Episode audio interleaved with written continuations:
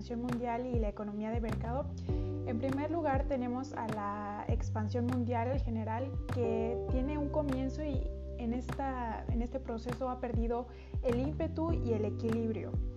Eh, para este periodo se proyectan una serie de tasas de crecimiento mundial que alcanzan hasta un 3.9%, aunque se estima que tienen resultados peores eh, incluso a corto plazo. Eh, la siguiente, por favor. Eh, encontramos entonces, en términos generales, que se, conserva el crecimiento en vigor de las economías avanzadas, pero ha tenido un estancamiento, podríamos llamarle un enfriamiento, que en este caso eh, implica a, países como Japón, Reino Unido y la zona euro. Por el contrario, colocamos al indicador el PIB que continúa creciendo con mayor rapidez para el potencial y creación de empleo eh, y esto nos provoca el robustecimiento de Estados Unidos en gran medida gracias a los eh, recientes recortes de los impuestos y el aumento al gasto público. Eh, ahora bien, estas proyecciones nos indican incluso el crecimiento estadounidense se podría desacelerar de algún modo en los próximos años, esto una vez que se dilate la recuperación cíclica. La siguiente, por favor. Eh, en cuanto a las economías avanzadas, tenemos una proyección de un crecimiento del 2.4%, es decir, eh, en traducciones económicas podríamos estar hablando del 0.1% en menos de lo previsto, ya que en la edición de perspectivas eh, de la economía mundial se mantiene una variable de pronóstico del 2.2% de crecimiento, respectivamente. Eh, en cuanto a las economías de mercado emergentes y el desarrollo de estos grupos, se prevén eh, tasas de crecimiento mayores al 4.9% y el 5.1% ah, para 2018 y 2019. Sin embargo, estos porcentajes que se agregan eh, ocultan de manera fuerte eh, cambios diferentes en las evaluaciones individuales para cada uno de los países que posteriormente les mencionaré. La siguiente, por favor. Eh, en este caso tenemos a China con un seguimiento de, un crecimiento mayor al que se prevé y algunas de las economías grandes en América Latina y economías emergentes en la zona de Europa y Asia, eh, ya que se prevén tasas de crecimiento inferiores a las antes previstas esto debido a los trastornos de suministro en las tensiones geopolíticas. Siguiente, por favor.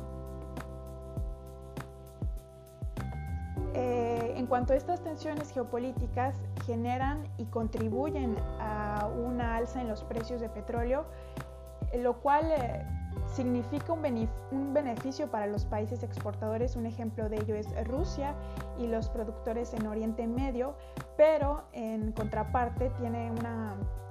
Eh, perjudica a los importadores siendo un ejemplo de ello la India.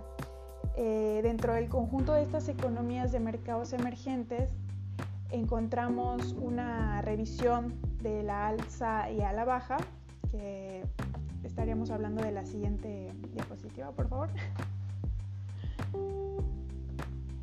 Y bueno, en, estas visualizaciones tenemos en gran medida una compensación en general con el crecimiento que obtuvo África subsahariana, superando el de la población en los próximos dos años. Y esto nos empuja a una alza en el ingreso per cápita de muchos de los países. Pero a pesar de esta recuperación eh, parcial de los precios en las materias primas, el crecimiento no alcanzaría los niveles observados durante un boom que, se tiene en estas materias primas de la década de los 2000. En África tenemos sucesos negativos como el conflicto civil o los shocks meteorológicos que podrían intensificar la presión de la inmigración, sobre todo hacia Europa. Es lo que veníamos viendo cuando tocamos África. Eh, la siguiente, por favor. En este caso mm, les voy a platicar un poco acerca de eh, la oferta y la demanda y sus interacciones con una economía de mercado que nos determinan en un cierto sentido la cantidad y el precio en equilibrio con los bienes y servicios. Asimismo, eh, nos generan uh, un mercado que se encarga de la distribución y la renta a través de la posesión de factores productivos, siendo un ejemplo de ellos el capital y el trabajo. La siguiente, por favor. Bueno, en la economía de mercado lo podemos considerar como un sistema económico en donde se intervienen distintas decisiones que son fundamentales el de qué, cómo y para quién se resuelven estas situaciones a través del mercado. La siguiente, por favor. El Estado y el mercado nos fungen como valores que interactúan entre sí y nos brindan eh, proveer de un marco jurídico en donde se permita la libre competencia e iniciativa de las empresas. Esta es una principal función del Estado y también podemos adjuntar a, estas eh, la protección de los derechos de la propiedad y la intermediación que tiene de conflictos. Un ejemplo de ello son los tribunales y la actuación que tienen en ellos, en estos casos de competencia, que sea factible o esté limitada. La siguiente, por favor. Ahora bien, estaríamos hablando de un sistema de la economía de mercado que nos da importancia en los equilibrios originados entre los oferentes y demandantes, dado que estos determinan las asignaciones de bienes y servicios al producir y consumir con un alto grado de independencia de poderes o instituciones. Eh, los agentes económicos nos producen y consumen em, un beneficio económico o un cierto nivel de utilidad en un mercado de empresas que tiene una interacción eh, que va dirigida a un mismo objetivo. Esto se origina con la escasez de recursos que se hace necesario para desarrollar distintas actividades en las decisiones de consumo. De, perdón, de consumo. Eh, para la existencia de, de estos mercados libres es necesario que los gobiernos centren el control y supervisión de los derechos que poseen los productores y consumidores y en ese sentido los sistemas políticos nos, nos proporcionan una, una, serie de protecciones que estarán alejadas a las economías de mercado. La siguiente, por favor. El, tenemos insertado ya entonces el concepto de libre comercio que nos asegura una serie de asignaciones de recursos eficientes dejando un poco de lado el funcionamiento de las manos de los agentes. Es ahí donde podemos también incluir esta teoría de la mano invisible de Adam Smith que incide con esta idea. Y con el desarrollo de estas teorías nos dan protagonismo al, al sector privado, especialmente al capitalismo, eh, siendo la definición de la economía de mercado que evoluciona hasta la actualidad como un pilar fundamental para la economía global. En la mayoría de los países el sistema económico predominante toma una característica de libre mercado y de planificación gubernamental. La siguiente, por favor. Entonces, tenemos las características de una economía de mercado siendo en primer lugar la descentralizada, que nos proporciona problemas, que, bueno, más bien resuelve problemas de la economía a través de la libre interacción de los individuos y trata de, de tener un sistema de elección descentralizado. En segundo lugar tenemos acciones que coordinan a través de señales, siendo clave los precios que se indican a través de la escasez relativa de los recursos. En, otro punto tenemos la distribución de la renta, que tiene que ver con la posesión que se tiene en un momento dado. Un ejemplo de ello es los trabajadores que se tienen retribuidos de acuerdo a las capacidades que tienen para aportar a este proceso productivo, mientras que los dueños de producción, bueno, de los medios de producción, eh, recibirán renta según el aporte que tengan para estos bienes de producción. Y la destrucción creativa nos compete en eh, las preferencias que tiene el consumidor para la generación de innovación.